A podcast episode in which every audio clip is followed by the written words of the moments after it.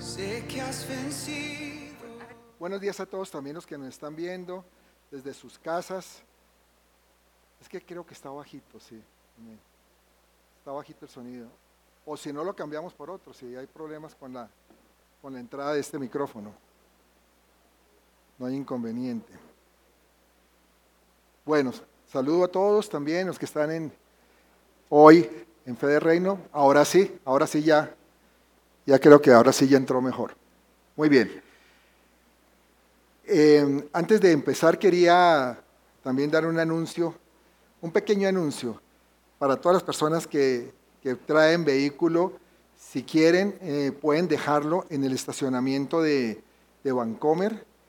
Eh, aquí está a dos cuadras, ahí está funcionando durante todo el día domingo, no hay problema. Si quieren estar más tranquilos o de pronto si no encuentran cupo por aquí, aunque normalmente creo que han encontrado, pero por tranquilidad algunos que quieren cuidar más su coche, pues lo pueden dejar allí y allí pues está muy seguro. Bueno, muy bien. Eh, en las últimas semanas que estuve pues, compartiendo, porque después estuvo compartiendo a mi esposa, la semana pasada nos dio un mensaje muy bonito Enrique también, pero eh, yo venía compartiendo sobre lo que es andar por fe y no por vista. Es decir, que andemos en lo que nos dice Dios, creer en lo que dice Dios y no en lo que el mundo nos está mostrando.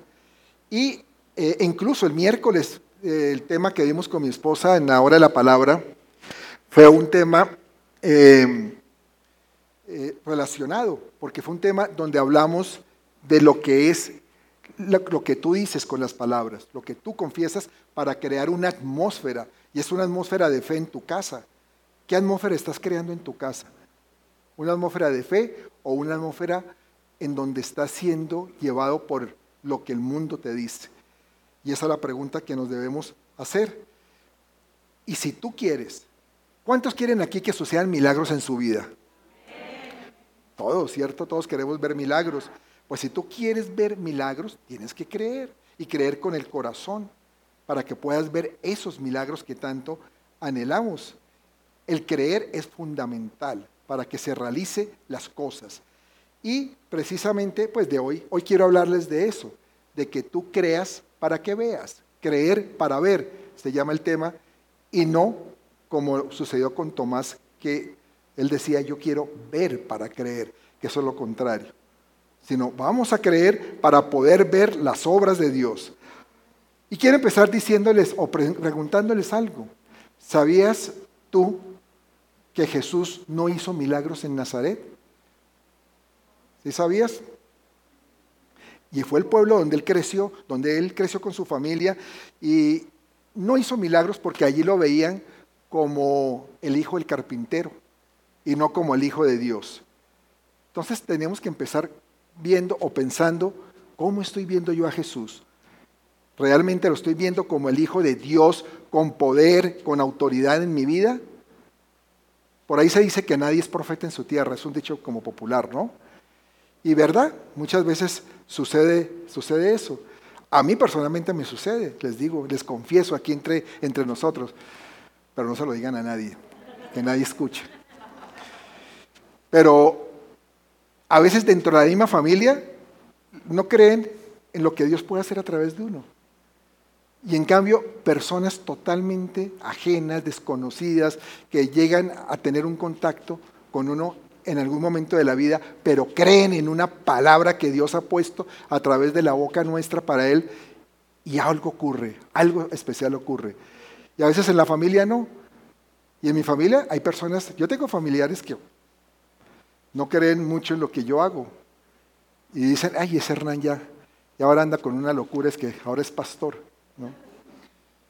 Y pues naturalmente pues uno no puede ni, ni forzar a nadie, ni llegar a decirle a las personas o obligarlos a que crean en lo que uno les dice. Lo que sí yo estoy seguro es que yo camino en la verdad en la verdad que Dios puso en, la vida de mi familia. Y también hay personas en mi familia que creen, que creen. Y, y, han ocurrido cambios por la palabra que le hemos compartido. Entonces eso le sucedió a Jesús. Y Jesús allí no encontró fe, sino encontró suspicacia.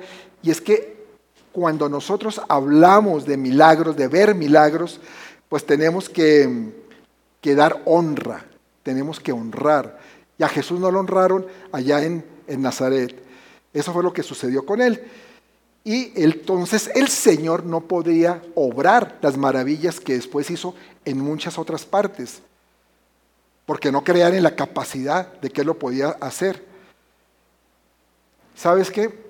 Muchas veces tampoco vemos milagros porque vivimos en una ansiedad, en unos afanes, corriendo eh, y consumidos con tantas cosas que, que nos proporciona este mundo y por eso no podemos realmente creer en lo que Dios puede hacer. Estamos, es como, mm, diría yo, ayudándole a Dios y empezamos a, a tratar de hacer las cosas todo en nuestras fuerzas y no consideramos a Dios para lo que necesitamos considerarlo.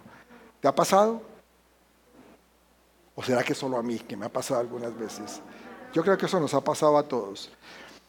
Nosotros tenemos que entender que tenemos un Dios que es el Dios de los imposibles y así vamos a ver grandes milagros en nuestra vida. Quiero que me acompañen a Marcos 4:19. Marcos 4:19 que dice, pero los afanes de este siglo y el engaño de las riquezas y las codicias de otras cosas entran y ahogan la palabra y se hace infructuosa.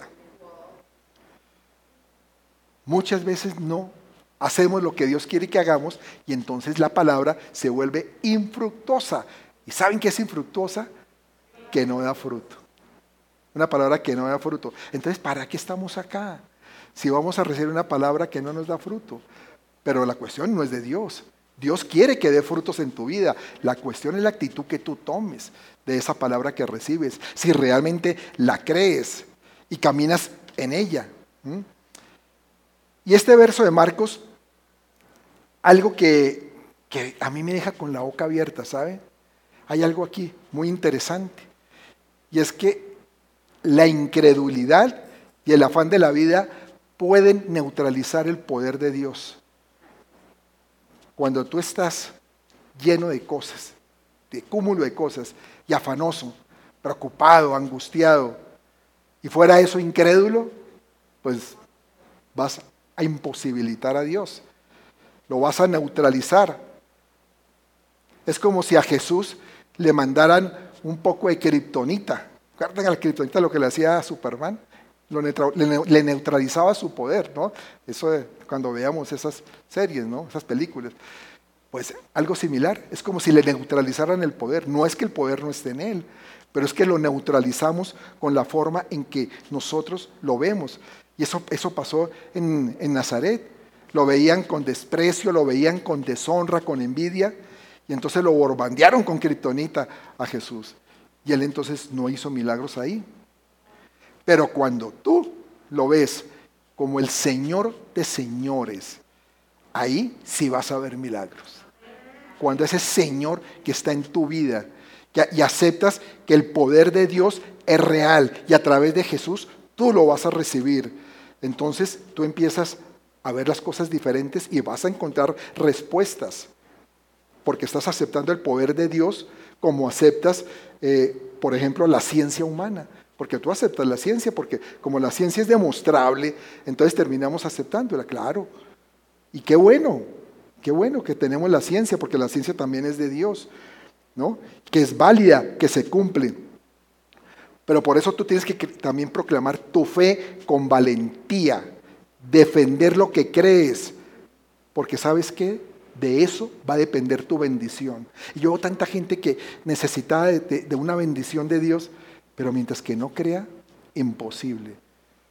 No la vas a ver, no vas a tener esa bendición. O la vas a ver limitada. Y eso no es lo que Dios quiere para nosotros.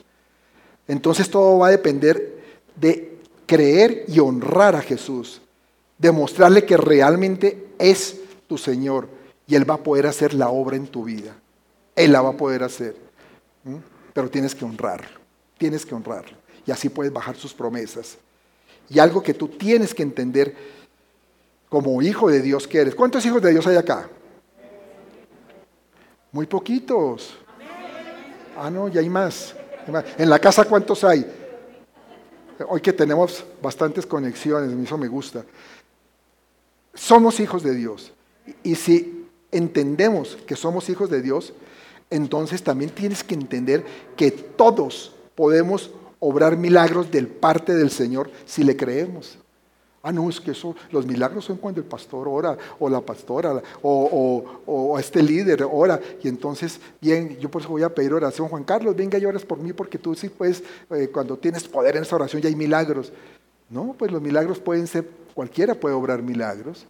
O es que la palabra dice, no, eh, los milagros están dados para las personas que han estudiado mucho de la palabra, que han crecido en el conocimiento de Dios, y ahí vas a llegar a un punto en que puedes empezar a obrar milagros. ¿Verdad que no? Eso no lo dice. Todos podemos obrar milagros. Y Él puede, el Señor puede escoger a través de quién se van a bendecir otros. ¿De quién vamos a recibir bendición? Y nosotros de pronto vamos a recibir bendición del que menos pensamos. Hoy yo recibí bendición de Alexa, viéndola cómo, cómo danzaba con ese amor, con ese gusto. Eso es una bendición para mi vida, ¿verdad?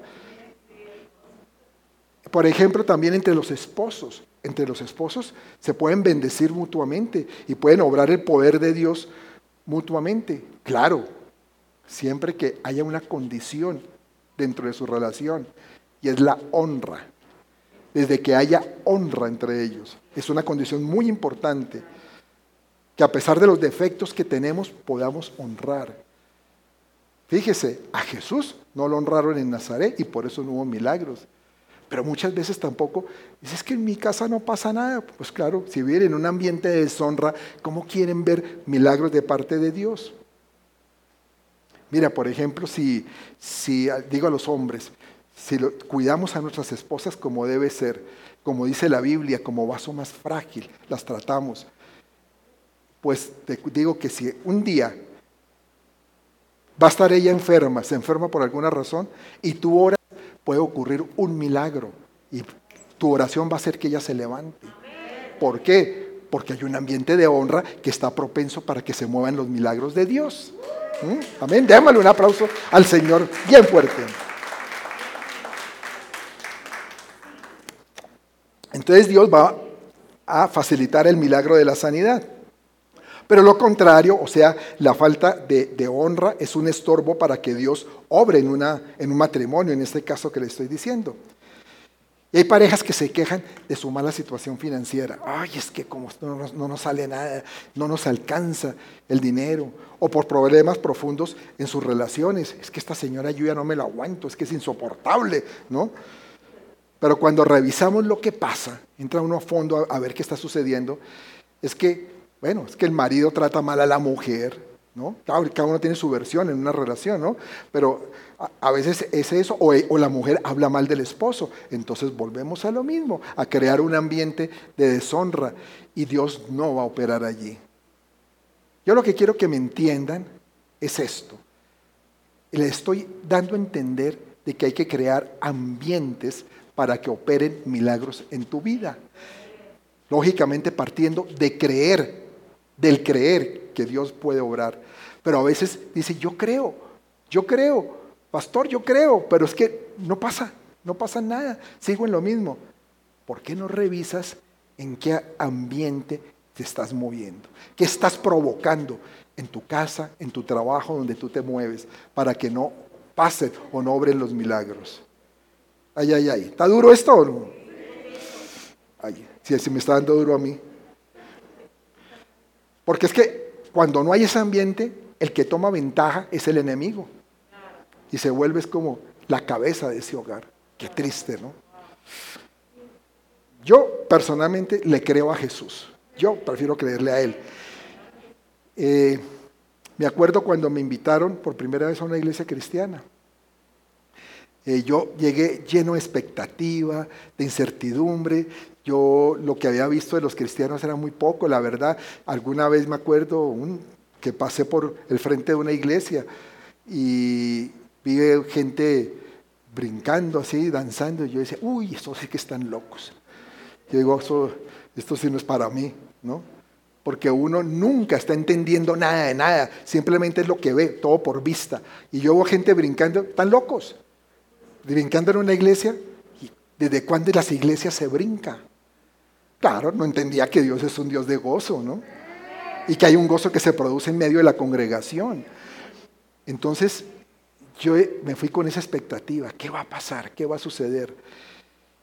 Pero ahí no entendí tanto como ya en la segunda visita. La segunda visita que hice, comencé a entender que Jesús había obrado en mi vida desde antes, que había ya hecho cosas inmensas en mí, sin, sin saberlo, sin entenderlo.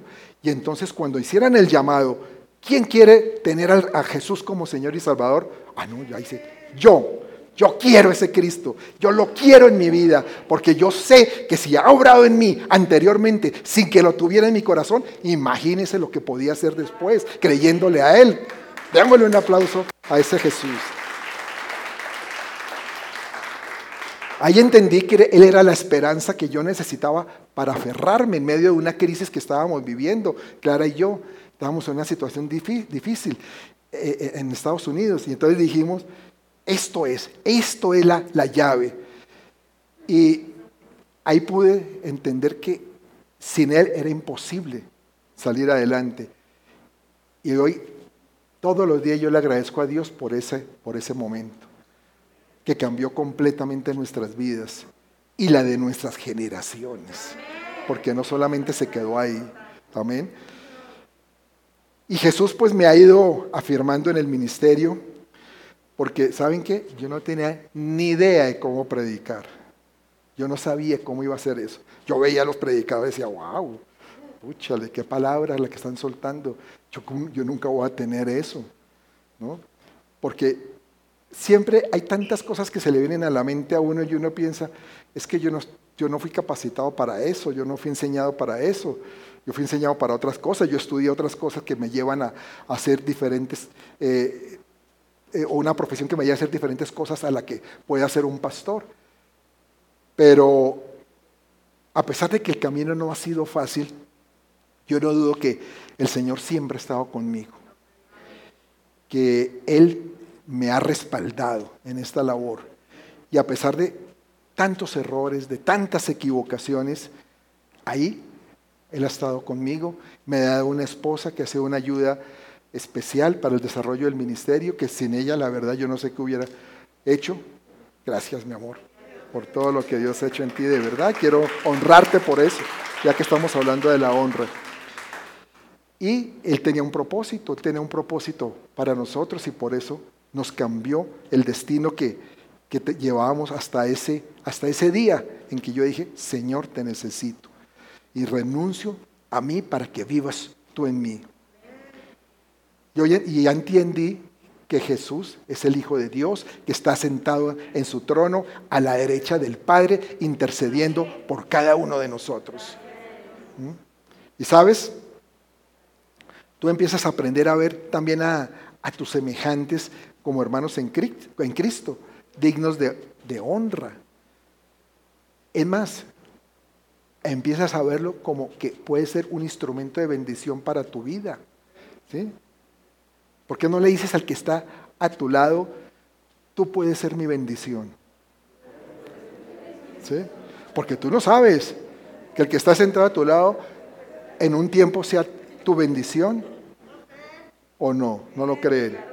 Uh, yo he visto tantas cosas, gente que en, las congregaciones que duraron hasta tiempos, solamente saludo, hola, ¿cómo estás? Y algún día, por alguna razón, Alguien, digo, yo quiero orar por ti, oró por ti y transformó la vida de esa persona. Porque Dios es así y uno nunca sabe quién va a ser el instrumento de bendición que Dios ha puesto a tu lado. Pero tenemos por eso que honrar, honrar también a nuestros hermanos, a nuestros semejantes. Pídele al Señor, si tú de pronto no has sabido honrar, pídele, Señor, enséñame sobre la honra, enséñame sobre la fe y que te ayude a desechar de tu mente toda la incredulidad para que pueda ver el obrar en tu vida. ¿Mm? Porque es lo que queremos, es lo que queremos, pero nosotros como a veces lanzamos kriptonita. ¿Sí? O a veces somos tan expertos en eso. y se la lanzas a Cristo y lo, Señor, ¿por qué no me escuchas?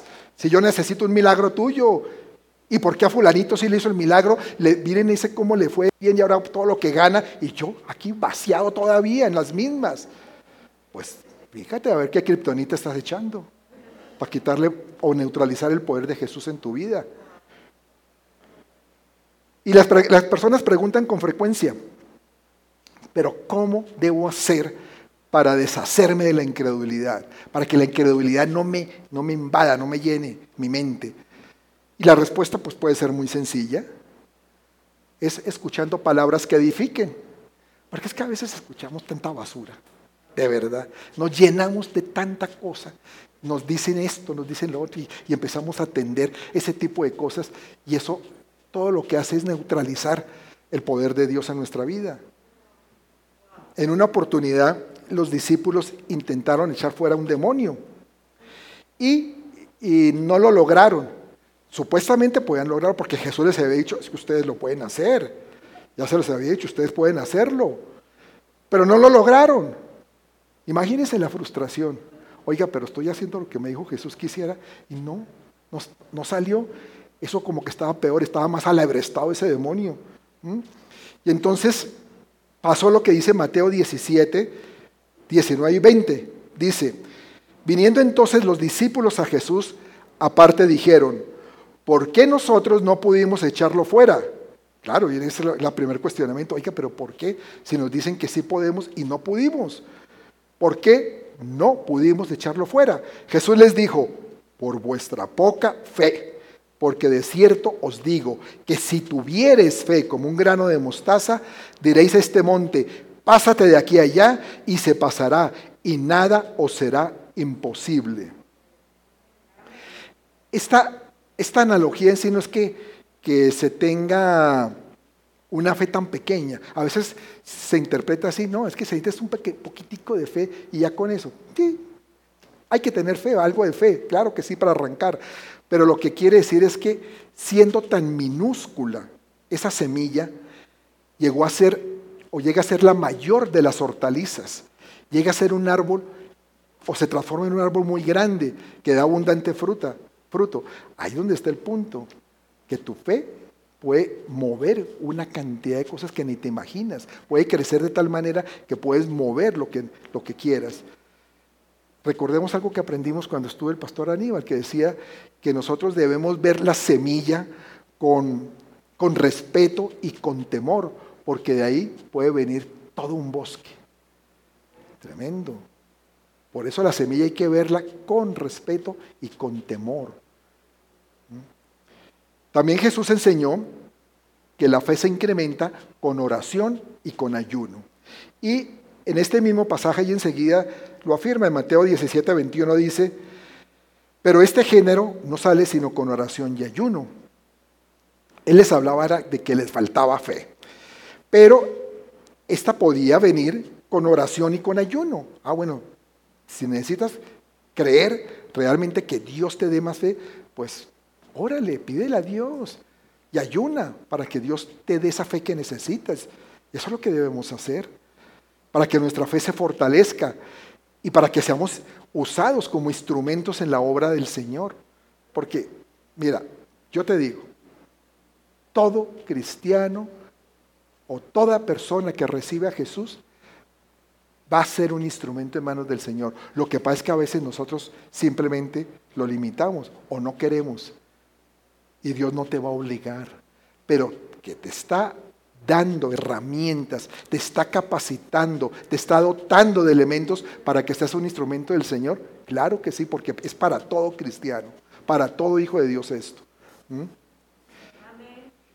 Ahora, la incredulidad pues se elimina cuando tú buscas a Dios con todo el corazón y vas a ver cómo va saliendo o va siendo erradicada esa incredulidad. Pero si tú pones los ojos en las cosas terrenales, pues difícilmente vas a alcanzar a ver grandes logros. Pero cuando tú las pones en las cosas eternas, en las cosas que te dice Dios, vas a ver milagros impresionantes en tu vida. Te vas a sorprender de lo que Dios puede hacer con cada uno de ustedes. vas a, empezar a decir, oiga, pero yo no era capaz, yo no sé por qué, cómo yo no era capaz de pronto de, de confrontar a alguien y decirle a veces las cosas que, que necesitaba decirle. De pronto a un, a un jefe, a un jefe que, que te, hacía la vida de cuadritos y de pronto te llenas de esa fe. Dios te dota de esa herramienta y con todo el respeto, con todo el amor, vas y le dices las cosas y encuentras unos resultados sorprendentes. Así sucedió aquí con una persona de la iglesia que nos dio una vez un testimonio. Ella decía, yo no era capaz de hablar a esa persona de esa manera hasta que un día me, me harté, ya me tenía hasta acá. Y me paré y dije, Señor, tú eres el que vas a hablar por mí. Y le dije, es que sabes qué, estoy cansada del trato que, que, tú haces, que tú me das. Esa no es la manera. Yo no puedo responder en mi trabajo bien cuando tú me hablas de esta manera, de esta forma. Y la, la persona que va aterrada y dijo, pues sí, sabes que tienes razón, perdóname. ¿Ah? Porque haces el obrar de Dios. Pero Dios tiene que poner primero, dotar a la persona para que se mueva en esa fe y las cosas se den. Pero es que a veces nos cruzamos de brazos y esperamos, Señor, mándame el milagro, que las cosas cambien en mi vida. No, ese Dios no sirve, no, no hace nada. No, hay un accionar que tú también tienes que, hacer. Y así es que vas a ver esos milagros. Y saben que ¿Qué es lo maravilloso de caminar por fe? Que el Señor siempre va a traer sus bendiciones a esas personas que luchan por sus sueños, a esas personas que tienen metas. ¿Cuántos aquí tienen sueños y metas? ¿Cuántos? Muchos, muchos. Claro, tenemos sueños, tenemos grandes cosas, queremos hacer cosas, queremos también vernos en otro lugar. Y entonces crecen como la semilla de mostaza. ¿Mm? Y siempre el Señor va a hacer algo más, más a veces de lo que pensamos, porque eso es lo increíble de Él, que Él nunca, cuando tú dispones el corazón, cuando tú le crees, caminas en su voluntad, creas esa atmósfera de fe, el Señor no se va a quedar simplemente si tú le dices, Señor, dame una casita. No, el Señor te puede dar una casota, ni siquiera la que esperabas. Señor, te pasaste, la verdad, sí, no era lo que yo estaba, pero qué bueno, ¿no es cierto? Pero porque Él es así, es que Él es así. Lo que pasa es que nosotros lo encasillamos. Ese es el problema, que nosotros lo encasillamos. Y cuando dudamos, pues peor, lo encerramos, no lo dejamos actuar. ¿Sabes qué, iglesia? Tal vez tú ahora te ves tan pequeño como, como una semilla pero por la fe que trae ese efecto multiplicador, puedes llegar a ser todo un bosque. Un bosque que vas a dar cobijo a otros en el nombre del Señor. Porque sabes qué, si tú eres hijo de Dios, estás llamado para grandeza. Por aquí no me escucharon, aquí creo que sí me escucharon. Si tú eres hijo de Dios, estás llamado para grandezas. Emocionate, dale un aplauso al Señor, porque para eso fuiste llamado. Yo no te estoy diciendo mentiras, te estoy diciendo lo que dice la palabra. Por todo esto es que tú nunca debes menospreciar los inicios de lo que, de lo que tú emprendas, porque es que ese es el problema también de muchas personas. Menosprecian la semilla, esto es todo un poquito y con esto voy a lograr lo que yo quiero, mis sueños. No. ¿Cuánto necesitas para iniciar tu negocio? No, pues necesito 50 mil pesos. Ah, ok, te voy a dar 5 mil. Ah, no, pues así que voy a empezar el negocio. Eso no me sirve para nada, ¿no? Ni para los buses pero porque estás menospreciando la semilla, pero tú dices, gracias Señor, ya tengo una semilla, yo sé que necesito más, pero con algo empezamos. Estos son mis panes y mis peces para empezar, ¿no? Y entonces ya las cosas cambian, ¿no? Y esa, la más pequeña de las semillas puede causar un crecimiento que tú ni te imaginas, ni te imaginas. en estos días, hace como tres semanas, un mes, murió en Colombia uno de los, de los más grandes industriales y empresarios que ha tenido el país, un hombre que hizo mucha fortuna. Y cuando una persona llega tan lejos, tiene muchos odios y envidias. Pero realmente eh, yo tuve la oportunidad de, de, conocer gente que trabajó en las empresas de él.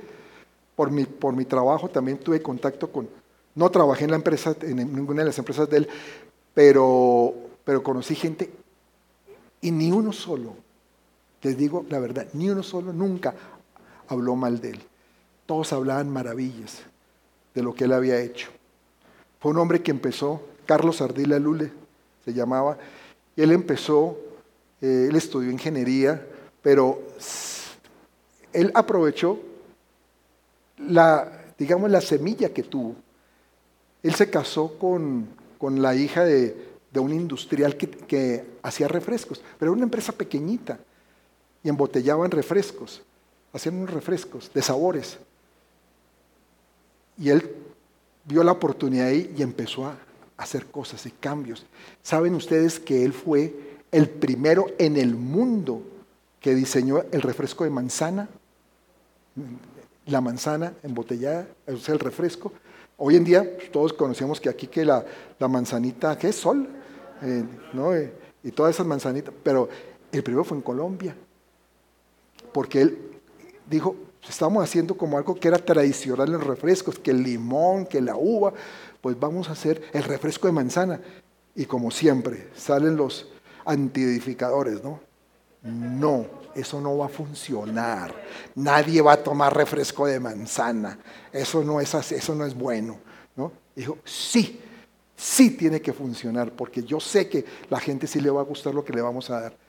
Y empezó con su refresco de manzana, empezaron a crecer sus ventas, terminaron, una de las empresas de las embotelladoras más grandes de Colombia terminó por, por eh, decir queremos ese producto y él negoció con ellos a través de acciones y a través de esas acciones se hizo socio de esa embotelladora más grande, después se hizo dueño completo de esa embotelladora, la más grande de Colombia, que es, ellos eh, producen sabores de especiales y un refresco que ha sido muy, no estoy haciendo publicidad porque se lo estoy contando una historia, un refresco que ha sido muy tradicional en Colombia, que se llama colombiana precisamente. Y creció de una manera impresionante entre los medios de comunicación, cadena de radio, de televisión, eh, la textilera más grande de Colombia, una empresa de, la empresa de vidrios, de, de botellas más grande de Colombia también. Y así que un emporio impresionante. Claro, tenía una habilidad tremenda, Dios lo dotó, pero él entendió que tenía que partir de algo y tenía un sueño, una meta, una visión, ¿no? Imagínense los hijos de Dios si camináramos así, de esta forma, ¿no? Porque la palabra de Dios es una semilla que te lleva a grandes cosas, una palabra que se te siembre, ¿no? Para enormes crecimientos. La fe que nosotros tengamos esa pequeña fe es una semilla para empezar a hacer grandes transformaciones en tu vida. Dice Romanos 10, 17, que así la fe es por el oír y el oír por la palabra de Dios, lo que tú estás escuchando. La semilla de mostaza deja de ser hortaliza y se convierte en árbol. No importa si es un árbol pequeño, lo que importa es que trasciende y no se conforma con ser una, una hortaliza grande. Dice, no, yo ya no quiero ser hortaliza, yo quiero ser es un árbol frondoso. ¿no? Entonces, ¿sabes qué iglesia? Si tú tienes fe, puedes ser transformado como esa semilla. Porque tú tienes un enorme potencial para creer y para dar fruto. Porque Dios te lo ha dado. ¿Tú crees que Dios nos llama por casualidad para ser sus hijos? Dios quiere hijos mediocres, hijos que se queden atrás, rezagados a todo lo que hace gente del mundo.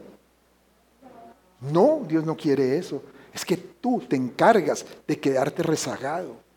Pero Dios no quiere eso. No quieres que tú crezcas y bendigas a otros, que seas ese, ese arbusto o esa, ese bosque donde lleguen más árboles, que tú puedas darles cobijo también y puedas levantarlos y a su vez ellos también den cobijo a otros. Cosas grandes estás llamado como iglesia. Y sabes qué es lo bueno? Que cuando caminamos por fe nos vemos diferentes. La palabra nos lleva a transitar en forma distinta. ¿Cuánta gente no llega todo, caminando todo triste? Pero cuando tú te llenas de fe, levantas la cabeza, levantas los ojos y miras de frente. Y dice, ahí voy porque mi Jesús va adelante. Él va delante mío y yo voy con Él y voy hacia el destino grande que Él tiene para mi vida. Y, y empezamos a aferrarnos a sus promesas. Ah, el Señor dijo esto, qué bueno, pues yo la agarro, yo necesito eso para mí. A mí me gusta una promesa, bueno, hay muchas, pero a mí me gusta una que es de Deuteronomio 31.8, que dice, y Jehová va delante de ti. Él estará contigo, no te dejará, ni te desamparará. No temas ni te intimides, iglesia. No temas, no temas porque el Señor está contigo.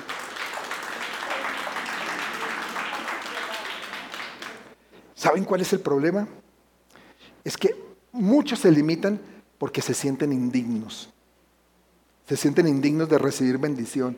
Ah, es que eso no es para mí es que yo ya no me merezco eso. Como decíamos en la otra enseñanza, de pronto cuando esté en el cielo, qué bonito, vamos a tener eh, cosas hermosas, gracias Dios. Pero se siente que aquí en la tierra no es para ti las bendiciones, que eso es para otros. Y eso no es lo que dice Dios. Recuerden que el reino de Dios opera por fe, no por obras. No es por lo que tú hagas, es por lo que tú creas. Por lo que tú creas, iglesia. No, es que yo no puedo hacer esto, yo no soy capaz. Pues, no, cree que hay un Dios que está contigo. Créele. Tú no tienes que pagar ningún precio, ¿sabes? Ese precio ya lo pagó Jesús en la cruz. Solo cree y llora. No olvidemos lo que dice Romanos 1.17. Dice que porque en el Evangelio la justicia de Dios se revela por fe y para fe, como está escrito, mas el justo por la fe vivirá. Es decir, que la fe trae vida. Trae vida. ¿Qué vida estás deseando tú? ¿Quieres caminar o transitar por sendas de muerte o por sendas de vida? Ah, bueno, pues las sendas de vida las transitas con fe. Porque el justo por la fe vivirá. Trae vida a tu vida. Por eso nos tenemos que alimentar de esa palabra de fe que nos hace vivir y crecer para avanzar. ¿Me estás entendiendo? Quiero decirles que el futuro, porque todos dudamos a veces del futuro, todos pensamos, uy, en un año qué pasará, será que sí, en dos años, será que sí voy a estar haciendo lo que quería hacer, ¿no? Pero el futuro está lleno de bendiciones para quienes escuchan con fe. Y Dios va, a permitir que tengamos desafíos, porque cuando hay desafíos de esa forma es que creemos que puede suceder las cosas. Y ahí donde entra la definición de fe. Hay una definición de fe que hemos aprendido en Hebreos 11.1 y dice, es pues la fe, la certeza de lo que se espera y la convicción de lo que no se ve.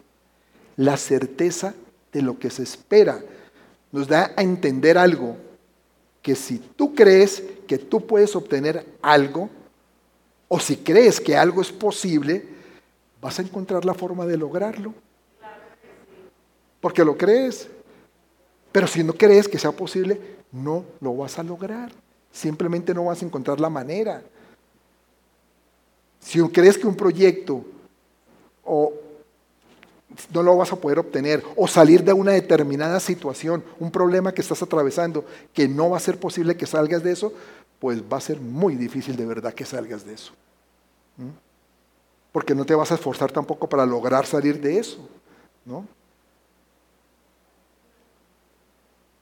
Si tú crees que una enfermedad te atacó y que no vas a poder librarla, pues no la vas a poder librar. Pero cuando tú empiezas a creer que sí puedes, que con Dios todo es posible, entonces caminas en, una senda diferente. Y empiezas a creer, a tener certeza de lo que se espera, yo estoy enfermo, pero yo voy a estar sano. Yo voy a estar sano porque yo sé que Dios me va a sanar. Yo aquí, este no es mi destino, estar postrado en una cama. Fíjate que todo depende del qué, ¿no? Del qué. Yo, yo los invito a primero que crean en el qué. ¿Por qué digo el qué? Porque el que se dice que sí es posible este negocio, que sí es posible salir de la enfermedad, que sí es posible que Dios calme el corazón de una persona que te ha hecho daño, o el corazón de ese hijo rebelde, o de un padre que ha sido abusador. Ese es el qué. Y después viene el cómo, cómo lograrlo. ¿Y sabes qué es lo bonito? Que el qué te corresponde a ti, pero el cómo te corresponde a Dios. Y pueda que Él no lo haga así directamente, pero te va a dar la estrategia, te va a decir cómo hacerlo. ¿Sabes qué? Has estado equivocado en esto, pero lo vas a hacer de esta manera y vas a salir adelante. Te da el cómo. Y por eso te vuelves más que un vencedor. ¿Mm? Por eso pídele a Dios que limpie tus oídos para escuchar solo palabras de fe. ¿Por qué no te tocas tu oído? tócatelo allá, allá en la casa, tócate tu oído y dile, ¿sabes qué, Señor? Límpiame estos oídos para escuchar palabras de fe, para que eso sea lo que entre en mi vida. Ahora nos podemos preguntar, bueno, está bien, pero solo escuchar es importante. Por supuesto que no. El aprendizaje también se debe poner en práctica a través de lo que decimos y de lo que hacemos. Jesús dijo algo en Marcos 11, 22, 23. Acompáñenme ahí, por favor.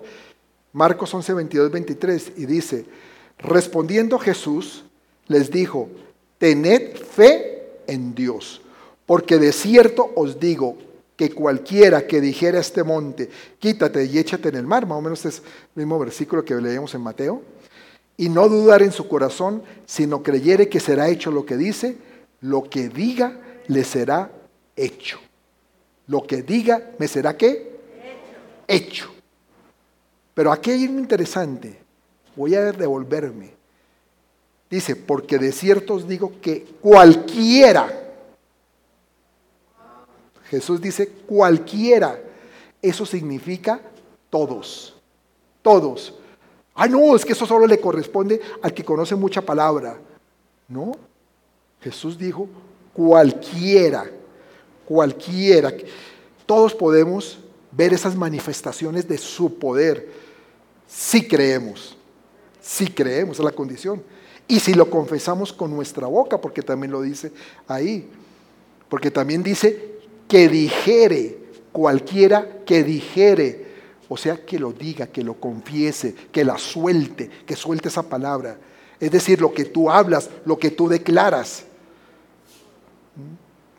Por eso es que Jesús nos dice que oremos con fe, para que recibamos lo que pedimos. Él nos dice en otro, en otro versículo eso, que si oramos con fe nosotros vamos a recibir lo que pedimos. Pero es que como muchas veces pedimos, pero no con fe, entonces ¿cómo lo vamos a recibir?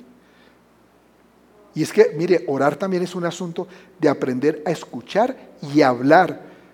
Porque para, para recibir hay que creer y hay que decir.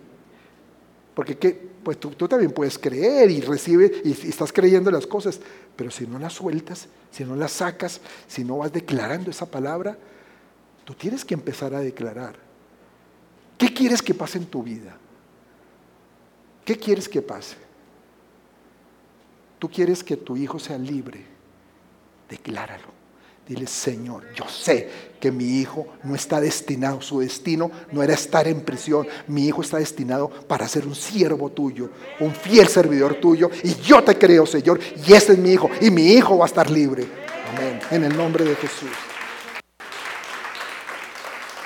Hay que creer y hay que decir, hay que hablar. Dios anhela escucharte, iglesia. Dios quiere establecer una relación íntima contigo pero solamente lo puedes hacer si le hablas. Porque yo pregunto, ¿acaso es posible tener una buena relación con alguien con quien no te puedes comunicar? ¿Cierto que es como difícil? ¿Cómo puedes tener a veces una relación, a veces en un matrimonio con tu esposa, si casi no se hablan? Por la noche se dice, ¿cómo está? ¿Cómo te fue? Bien. Ah, bueno. ¿Ya, ya cenaste? No, venga, comamos. Listo, hasta mañana, hasta mañana. Y al otro día, ya, ya voy para el trabajo, listo, adiós, hasta luego. Y así, día tras día. ¿Eso, ¿Eso sirve para tener una buena relación? Pues claro que no, claro que no. Y es cierto que Dios sabe lo que pensamos, porque Dios lo sabe, Él ve nuestros pensamientos, Él escudriña hasta lo más profundo de nuestro ser, ¿no?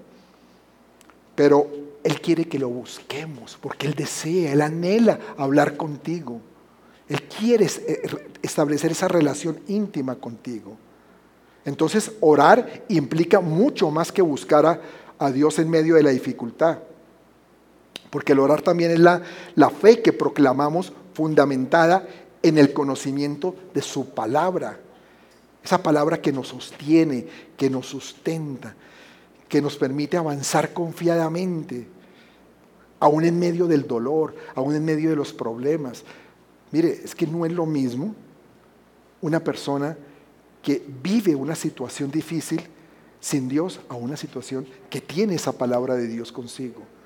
No es lo mismo, es muy diferente. Yo no estoy diciendo que los cristianos no tengamos problemas, todos los tenemos también como el mundo, pero es muy diferente cómo transitamos ese problema. Porque con Dios tenemos confianza, tenemos una certeza de que las cosas van a cambiar, van a estar mejor. Y porque Dios responde a nuestra declaración de fe. Por eso es que tú tienes que declarar fe y no estando declarando quejas y lamentos. Dile al que está a tu lado, ¿sabes que deja de quejarte? ¿Está difícil decirle eso al lado? Veo que todos hicieron como una cara, ¿será que sí le digo? Pero Dios no quiere eso. Dios no quiere quejas ni lamentos, Dios quiere declaraciones de fe en tu boca. En la Biblia encontramos una historia que es la historia de Gedeón. Gedeón fue un joven escogido por Dios para, para vencer a los madianitas, que, que eran bien, bien sangrones esos madianitas, y tenían afligido al pueblo de Israel. Llegaban, le robaban sus cosechas, ¿no? Les hacían la vida imposible, mejor dicho, estaban desesperados. Y Dios va y escoge a un joven, a Gedeón. Quiero que me acompañen y rápidamente vamos a ver qué pasó ahí con Gedeón, en jueces, jueces 6, del 12 al 16. Jueces 6, del 12 al 16, y dice, y el ángel de Jehová, ¿quién es el ángel de Jehová? Jesús, Jesús. Jesús. Para los que no sabían, cuando la Biblia habla del ángel del Señor, es Jesús. Y lo está hablando en el Antiguo Testamento, porque Jesús ha estado desde el principio de la formación del mundo. ¿no? Y el ángel de Jehová se le apareció y le dijo, Jehová está contigo, varón esforzado y valiente. Yo creo que a uno le dice, cuando uno ha sido bien cobardón, y le dice, varón esforzado y valiente. ¿Yo? ¿Me está hablando a mí? ¿O a quién? ¿No? Bueno. Y Gedeón le respondió, ah, Señor mío, si Jehová está con nosotros, ¿por qué nos ha sobrevenido todo esto? ¿Cuántos Gedeones hay aquí? ¿Cuántos aún están viendo esto? ¿Qué ha pasado así? Cuando Dios te ha dicho algo, dice, pero entonces si es verdad que Dios está conmigo, ¿por qué me, ha tenido que suceder esa tragedia? ¿No has escuchado esto? Uh, yo escucho a muchas personas que dicen, pero si Dios es verdad, si Dios es real, ¿por qué permitió que pasara esto? ¿Mm? Bueno, eso dijo Gedeón. ¿Y dónde están todas sus maravillas que nuestros padres nos han contado, diciendo, ¿no nos sacó Jehová de Egipto? Y ahora Jehová nos ha desamparado y nos ha entregado en manos de los madianitas. No, mejor dicho, el pobre Señor salió a deber todo ahí, a lo que estaba diciendo Gedeón. Y mirándole, Jehová le dijo, yo creo que el Señor es tan lindo que, que lo escuchó, ¿no? De pronto, si Dios no fuera así, diría, ay no, está muy cansón, mejor me voy. ¿Sí? No, dice, y mirándole Jehová le dijo, ve con esta tu fuerza y salvarás a Israel de la mano de los madianitas. ¿No te envío yo? Como quien dice, es que, es que vas de mi parte, es que vas conmigo, es que tú no estás solo. Y eso es lo que Dios te está diciendo hoy, iglesia. Quiero que tú salgas entendiendo esto, que tú no estás solo, que es que Dios está diciendo, es que yo voy contigo.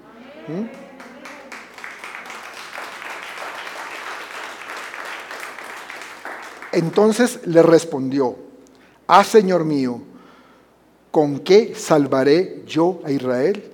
Seguía los cuestionamientos. Bueno, está bien, pero ¿con qué? Dígame, ¿no? He aquí que mi familia es pobre en, en, Manasés y por el, y por el menor, y soy yo el menor en la casa de mi padre. Fuera eso, pues soy el más pequeño y me llamas a mí. Jehová le dijo, ciertamente yo estaré contigo y derrotarás a los madianitas como a un solo hombre.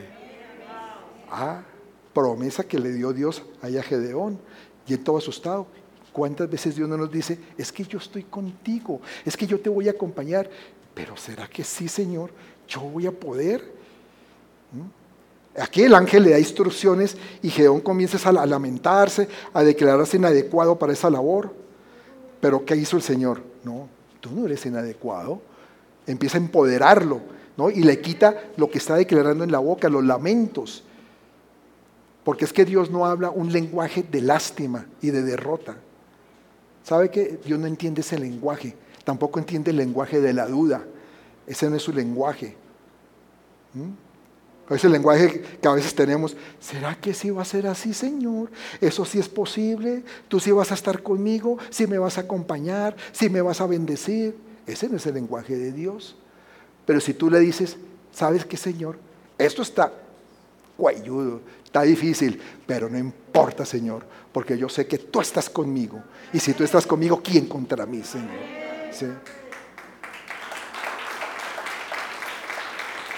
Mira lo que vas a lograr ahí. Si tú hablas en ese lenguaje de duda y de lamento, como que Dios no, no, está escuchando mucho. Pero cuando hablas en esa forma, Señor, es que tú vas a estar conmigo, ¡pum! Llama la atención, muestra a ver, este es de los míos, dice, ¿no? Y te voy a escuchar y entender, porque estás hablando en su idioma. Ese es el idioma de Dios. Entonces, ¿vas a hablar en el idioma del mundo o en el idioma de Dios? Tú escoges. ¿no? Y el idioma de Dios es el idioma de la fe. ¿Mm? Y comento de, un joven como Gedeón, porque así también como sucedió con otros jóvenes, en su momento, David, eh, Jeremías, Daniel, y así hay otros jóvenes en la Biblia que fueron usados tempranamente eh, por Dios, porque se dejaron usar por Dios al tener fe en lo que el Señor les decía. Y lo digo porque hoy en día encontramos una juventud, personas en esas mismas edades que no quieren saber nada de Dios, que les cuesta, que no anhelan eso porque están tan borbandeados con todo lo que la información que el mundo les está dando que cuando se les habla de Dios, esto no es para mí, ¿no? No quiero escuchar eso. Prefieren los antivalores que el mundo les proporciona, ¿no? Que introducirse en el conocimiento de la verdad de Dios. Por eso yo felicito a los jóvenes que están aquí. De verdad, los felicito. Jóvenes que están aquí. Jóvenes. Porque estás aquí porque quieres escuchar una verdad. Y yo sé que escuchas las mentiras del mundo también, porque bobo no soy. Santos no son ninguno de ustedes. No, somos santos, así como somos santos por fe, porque Dios nos manda, pero no porque realmente nos comportemos, uy, qué maravilla. Pero por lo menos digo, vengo acá porque quiero escuchar algo, una palabra que me dé ánimo, que me llene, que me levante, ¿cierto? Y las generaciones más jóvenes, esos que son conocidos como los millennials o los centennials, son cada vez más propensos que, que las personas de generaciones anteriores a argumentar cosas contrarias a lo que es la moral tradicional. ¿sí? Y más bien esa moral tradicional se le vuelve eh, hoy en día en irrelevante. La misma presión del grupo de jóvenes con los que andan hacen que piensen que las cosas buenas ya no sean buenas, sino que sean malas. Y comportamientos que antes eran rechazados, hoy los ven como que son válidos. Urias, si me acompañas. Y entonces, eh, aquellas cosas como mentir para lograr algún objetivo o no pagar préstamos. Ah, no, ¿qué le va a pagar? ¿Para qué le va a pagar si tiene mucho dinero? ¿No? o comprometerse a causas ajenas a, la verdad de Dios como, como el aborto, el matrimonio de mismo género, la eutanasia y otras cosas que están entrando con una fuerza y están dominando el mundo. Entonces eso es lo que los llena Y eso, esto sí es, así es que es, es que el mundo cambió, es que el mundo es diferente, usted es un anticuado, es que la verdad de Dios no pasa nunca de moda. La palabra de Dios es la misma ayer, hoy y siempre. Lo que pasa es que tenemos que decirla en forma distinta, tenemos que adecuarnos a los tiempos. Por eso también lo transmitimos por internet. Allá nos están viendo en las casas un grupo grande de gente. ¿Por qué? Porque tenemos los, utilizamos los medios, pero es la misma palabra. Es la misma palabra de Dios. Y las generaciones más jóvenes también son mucho menos propensas que, que sus contrapartes mayores a aceptar las reglas de oro, de que no le hagas a otro lo que no quiero que me hagas a mí, u otras, como creer que la riqueza es proporcionada por Dios para que, para que el que la tenga lo la administre de acuerdo a los propósitos de Dios. Ah, no, es que si yo tengo dinero es mío, es totalmente mío, yo hago con el, mi dinero lo que quiera, porque así piensa. Y no pensar de que Dios nos bendice también para que podamos bendecir a otros. Son también dados a pensar que, que la creación del universo se hizo porque sí, de la nada, y no por una intervención divina. Y todo esto empieza a tener un efecto y hacer que la fe empiece a ser afectada por un mundo lleno de fragilidad, en donde, donde se está imponiendo todo lo contrario. ¿Qué es lo contrario a la fe? Ver para creer. Si no lo veo, no lo creo. Y la fe te dice, cree para que veas. Cuando tú crees empiezas a ver, cuando tú crees en Dios, en sus promesas, empiezas a ver la realidad de esas promesas. Pero el mundo está llevando a, a toda esa juventud a que crean lo contrario.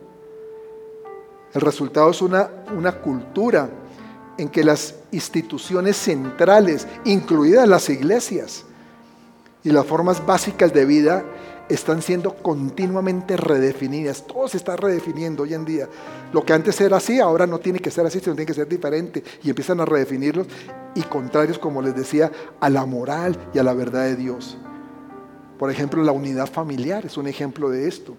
¿no? La familia natural. Ahora se está definiendo la familia diferente. Ah, no, es que la familia es la familia que pueden ser dos papás con el niño o dos mamás y el niño y esa es la familia y eso está bien. Bueno, eso no es lo que dice Dios en su palabra. Esa, no, es la verdad de Dios. El mundo la está definiendo así, la gente termina aceptándolo y diciéndolo, claro, claro, es que estamos en otros tiempos. ¿Cuáles otros tiempos? La verdad de Dios no tiene, no aplica para otros tiempos, aplica para todos los tiempos de la existencia del ser humano. Y todo eso se está logrando también, eh, hay mucha influencia de la industria del entretenimiento. Recuerden cuando vimos los montes, el monte del entretenimiento es un monte bien tomado por el enemigo, está totalmente tomado por el enemigo. Y entonces manda mensajes que borbandean terriblemente. El de la educación, escuelas públicas que se han convertido en granjas de adoctrinamiento en lugar de centros de enseñanza. Se están adoctrinando ya a los niños y a los jóvenes de una manera totalmente diferente a lo que dice Dios.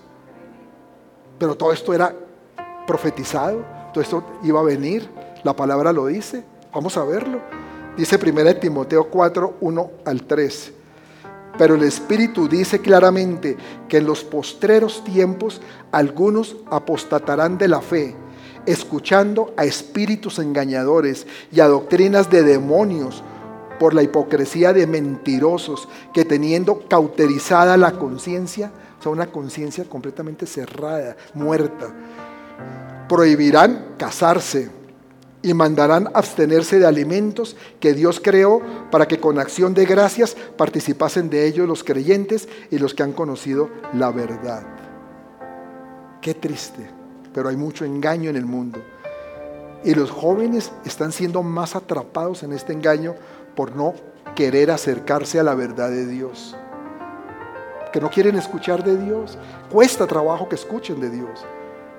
Por eso cada vez se hace más necesario que nos acerquemos a las diferentes generaciones, desde pequeñitos. Miren esta niña cómo nos danzó hoy tan hermoso.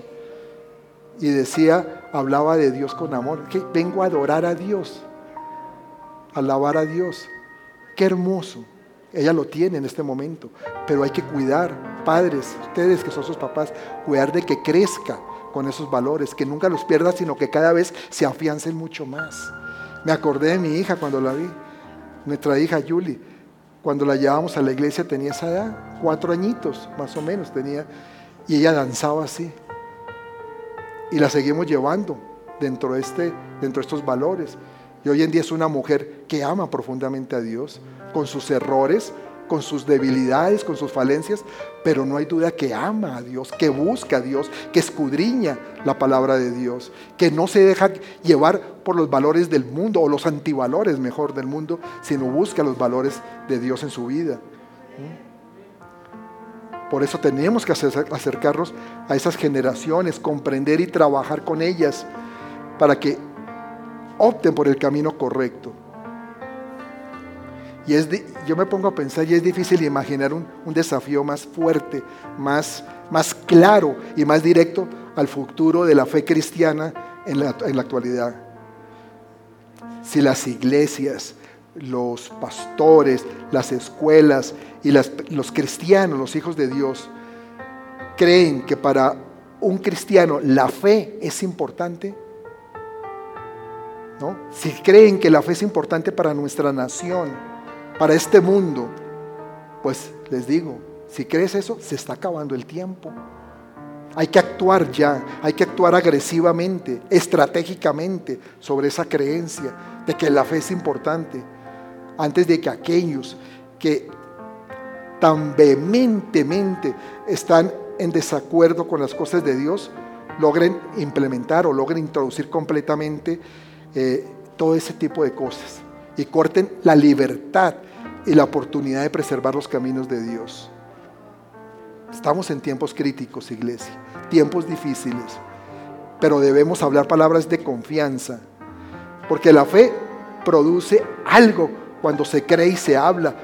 Por eso les decía yo, empieza uno a caminar diferente cuando ya se está hablando con fe, y no cuando se queda aquí nomás guardada en el corazón. Por eso tenemos que saber llegar con nuestras palabras al interior de las nuevas generaciones. A los niños, a los pequeños, a los jóvenes. Hay que llegarle a su corazón. Hay que saberles llegar a su corazón. Comprender ese entorno, ese mundo en que se están moviendo. Para que seamos asertivos con un mensaje realmente que toque sus vidas. Un mensaje de esperanza que queremos llevarles. Un mensaje de la fe en el Señor Jesucristo y lo que Él hizo en la cruz por ellos. Un mensaje de gozo, de bendición, porque la palabra de Dios es gozo. La gente a veces piensa, uy, qué aburrido ir a escuchar eh, Biblia. No, la palabra de Dios es gozo, trae gozo a la vida, pero hay que hacérselos entender a ellos. Palabras que realmente influyan en sus pensamientos y en los sentimientos, provocar sentimientos en ellos. Vamos a ponernos de pie.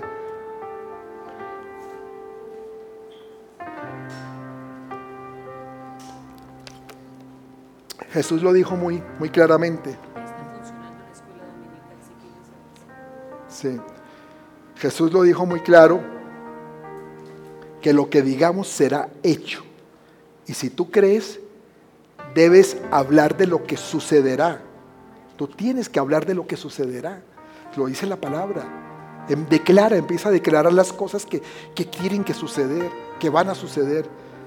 Porque con nuestras palabras también edificamos y afirmamos a las diferentes generaciones para que realmente ellas crezcan espiritualmente. Yo quiero terminar diciéndote algo, iglesia.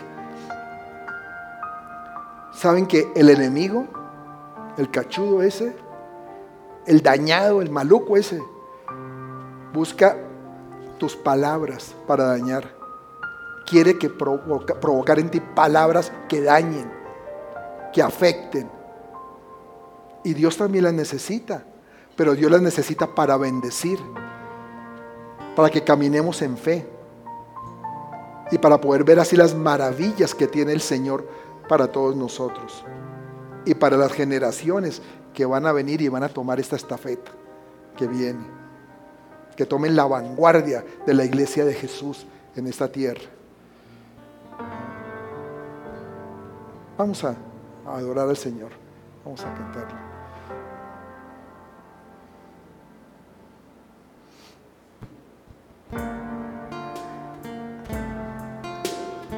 Gracias Dios por tu palabra, Señor. Que tu palabra nos levanta, Señor. Tu palabra nos llena de fortaleza, nos llena de fe, Señor. Nos anima, nos provoca para hacer cosas grandes, Señor, en esta tierra o el tiempo que estemos aquí en este mundo. Señor. Gracias, Dios.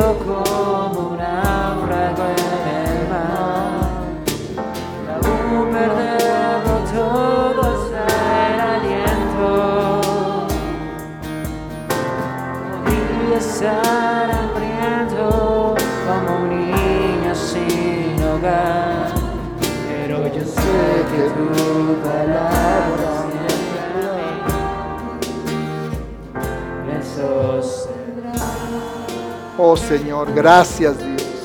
Gracias. Dile ahí, Señor, gracias por tu palabra. Porque tu palabra es lo único que me puede sostener en este mundo tan difícil, Señor. Gracias, Señor, por esa palabra de vida que tú me das cada día, Señor. Por esa palabra que me alienta, que me entusiasma, Señor, a seguir adelante, Padre. Por favor, Señor, haz que nuestros oídos sean sordos a esas palabras del mundo, palabras mezquinas, palabras de maldición, palabras de odio, palabras que destruyen, Señor. Que a mi mente no puedan entrar esas palabras, Señor. Que haya un bloqueo espiritual para que esas palabras puedan venir y hacerme daño. Y hoy, Señor, abrimos los sentidos espirituales, abrimos la mente de Cristo en cada uno de nosotros para que entre tu palabra, Señor. Tu palabra, la única capaz de darnos vida, Señor. Una palabra que nos llena de fe, Señor. Y que como lo dice esa misma palabra, el justo por la fe vivirá, Señor. Y nosotros vivimos por la fe en ti, Jesús por esa fe que tú nos irradias cada día, por esa fe que penetra a través de tus enseñanzas, Señor, por esa fe que necesitamos para vencer lo que el mundo quiere dañarnos, Señor, para alejar de nosotros todas esas ideas de destrucción, ideas que causan caos, confusión en nosotros. Llénanos, Espíritu Santo, hoy, hoy, llénanos con tu palabra, con la palabra del Señor, con la palabra del cielo, con palabras de vida eterna, Señor. Llénanos, llénanos, y que el tiempo que permanezcamos en este mundo, seamos instrumentos útiles en tus manos para llevar esta fe a otros, Señor, y para que las generaciones que vienen crean que hay un Dios grande, un Dios poderoso, un Dios que levanta, un Dios que quiere que el mundo sea totalmente diferente a lo que hoy en día es. Gracias te damos, Señor, en el nombre de Cristo Jesús. Amén.